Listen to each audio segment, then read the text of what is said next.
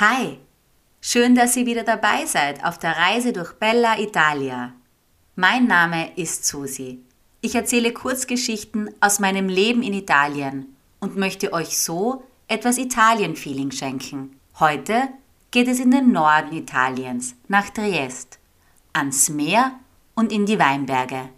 Weitere Bilder, Tipps und Infos findet ihr auf Instagram und auf www.mitsusi.com Reisen.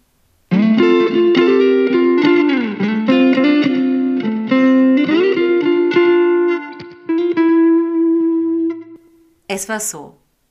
Es gab eine Zeit, in der ich nicht so glücklich war, wie ich es jetzt bin. Da war alles irgendwie mühsam und anstrengend. Das kommt vor, wie das halt so ist im Leben. Wahrscheinlich hat es der eine oder die andere selbst schon mal erlebt. Zudem war es auch noch Herbst oder Winter, also oft mal grau und kalt, wenn man in Österreich lebt. Und das trübt die Stimmung gleich nochmal. Ich war aber schon immer relativ spontan und kurzentschlossen und wusste, wenn mir das Graue nicht gefällt, dann muss ich eben einen Tapetenwechsel machen. Das habe ich gemacht und mich ins Auto gesetzt und bin an jenen Ort gefahren, der mich immer glücklich macht. Ans Meer.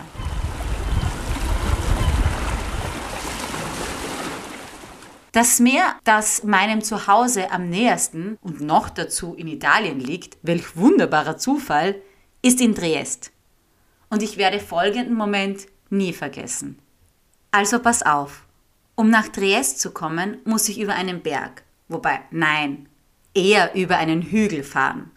Und als ich kurz vor Ankunft nach rechts abbiege und dann plötzlich wie aus dem grauen Nichts das Meer aufgetaucht ist, wusste ich, wie einfach glücklich sein ist. Ich musste dann auch sofort anhalten. Also jetzt nicht mitten auf der Straße, sondern bin extra mit Warnblinkern an den Rand gefahren. Ich wollte ja nicht gleich einen Unfall verursachen. Aber ich habe einfach mal innegehalten, auf das Meer geschaut und das Glücksgefühl genossen.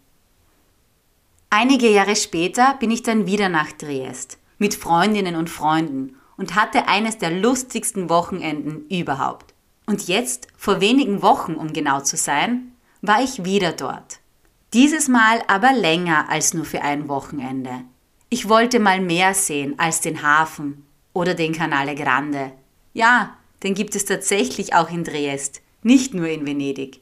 Triest liegt im Norden Italiens und ist die Hauptstadt der Region Friaul-Julisch, Venetien. In Triest verschmelzen verschiedene Kulturen, was sicher an der Nähe zu Slowenien und Kroatien liegt und wahrscheinlich auch daran, dass es bis 1918 zu Österreich gehört hat. Mann, wenn ich jetzt dran denke, muss ich fast heulen. Da hatten wir tatsächlich mal ein Meer. Und wir geben es her, was man nicht so alles falsch machen kann in der Vergangenheit. Aber gut, wie auch immer. Dieses Kulturmischmasch merkst du auch vor Ort sofort. An der Sprache alleine. Denn neben dem Italienisch sprechen viele dort auch Slowenisch. Vor allem in den umliegenden Orten und auf den Hügeln. Du merkst es aber auch am Essen und am Kaffee. Das Essen ist viel würziger und deftiger als sonst wo in Italien. Jetzt wirst du dort vielleicht kein Gulasch bekommen, aber eine Sauerkraut-Kartoffelsuppe mit Würstel schon.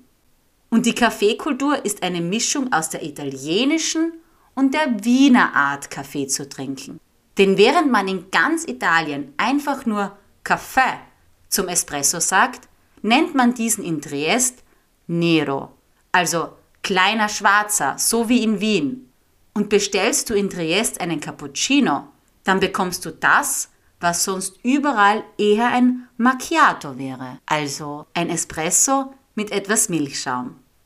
Verwirrend einfach. Und rein optisch könnte Triest auch quasi zu Österreich gehören. Ich finde nämlich, dass das Rathaus auf der Piazza dell'Unità genauso gut in Wien stehen könnte, so rein vom Äußerlichen betrachtet. Das würde dort gar nicht auffallen.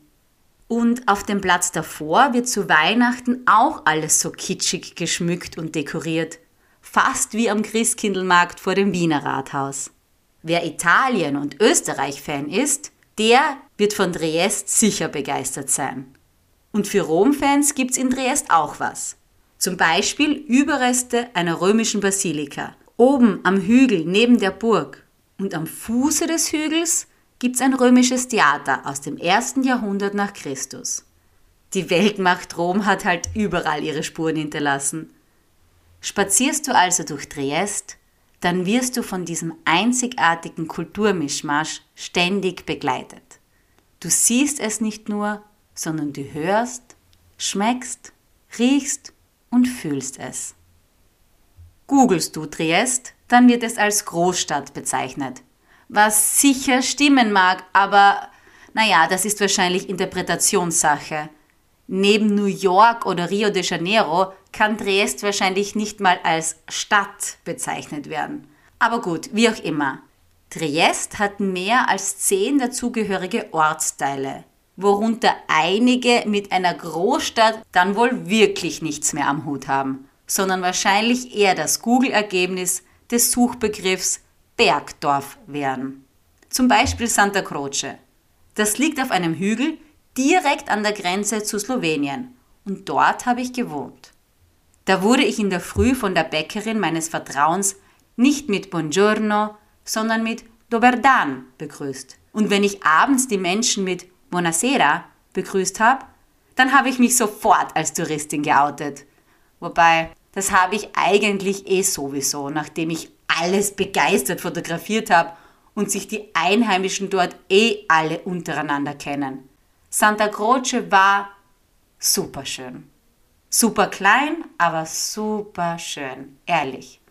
Aber ich litt ein bisschen an Schlafproblemen, weil die Kirchenglocken dort so laut läuten, dass ich früh morgens aus dem Bett gesprungen bin und abends beim Einschlafen gehindert wurde. Vorteil, ich brauchte weder Wecker noch eine Uhr. Die Straßen dort sind so eng, dass ich oft an Judith und an die Toskana denken musste. Davon habe ich ja in Folge 15 erzählt. Und wenn ich spazieren ging, hatte ich immer Angst, in einem Innenhof von jemandem zu landen. So klein war es dort.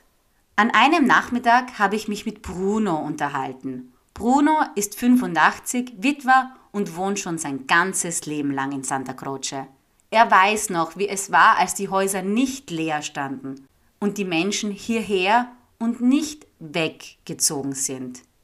Er hat mir erzählt, dass eigentlich hier mal alle nur Slowenisch gesprochen haben.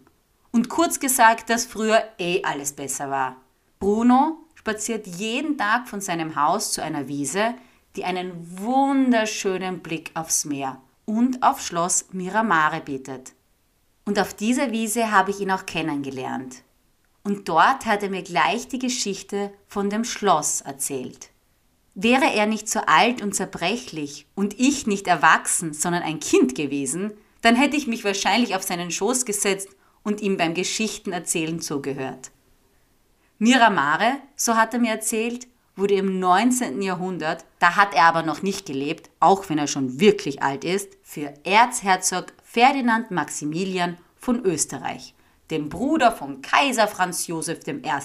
und für seine Gattin Charlotte von Belgien erbaut. Später wurde es dann als Sommerresidenz der Habsburger genutzt. Und dann war der Erste Weltkrieg und die ganze Innenausstattung des Schlosses wurde nach Wien gebracht, um dort im Schloss Schönbrunn und Belvedere gelagert zu werden. Bis es dann aber 1925 doch wieder zurück nach Miramare gebracht wurde, nur damit wir es heute wieder bewundern können. Er selbst fährt jetzt nicht mehr nach Miramare. Aber ich solle unbedingt dorthin gehen, hat Bruno gemeint, und im Schlosspark spazieren gehen und einfach die Pracht genießen. Das habe ich gemacht. Mehr als einmal, um genau zu sein. Und jetzt ganz unter uns. Wäre ich Erzherzogin, würde ich mir auch ein Schloss mit Blick am Meer bauen lassen und in einem der vielen Zimmer das Bella Vita genießen. Und dann gibt es dann noch einen Ortsteil von Triest, von dem ich euch erzählen mag. Dieser heißt Trommelwirbel Prosecco. Als ich da eher zufällig durchgefahren bin, mit dem Auto waren das von einer Ortstafel bis zur nächsten aufgerundet zwei Minuten, musste ich gleich umdrehen und mir das genauer ansehen. Ich liebe Prosecco, also das Getränk. Und dann gibt es da einen Ort, der so heißt, wie ein Disneyland quasi. Also so habe ich mir das zumindest vorgestellt. Ich habe mir ja erwartet, dass du dort gleich mit Blasmusik und Paukenschlägen willkommen geheißen wirst und aus den Leitungen Prosecco statt Wasser fließt. Aber leider, dem war nicht so. Weder Musik noch Prosecco statt Wasser. Aber dafür gab es wunderschöne Wege entlang von Weingärten mit Blick aufs Meer. Ich sag's euch, es war so idyllisch. Ja, das trifft es ganz genau. Es war idyllisch. Nicht wie im Disneyland, viel eher wie im Märchenland. Du schaust über naturbelassene Weinreben hinweg aufs offene Meer, in der sich die Sonne spiegelt. Da kann man sich gar nicht satt sehen. Und so könnte ich jetzt stundenlang von Dresd und seiner Umgebung erzählen und weitere Orte und Städte aufzählen, die einfach charmant sind. Duino, um ein weiteres Beispiel zu nennen, das liegt ca. 30 Kilometer von Triest entfernt und dort ist auch ähnliches der Fall. Es gibt eine Burg, Weinberge, eine nette Ortsmitte, Meer, viel Natur und viele Wanderwege. Prosecco, Pasta und, naja, das Bella Vita einfach. So lässt sich's dann doch ein Zeit erleben. Am schönsten in Triest ist und bleibt für mich ganz sicher der Blick aufs Meer. Denn ich will und wollte mehr. Mehr von mir gibt's bald zu hören.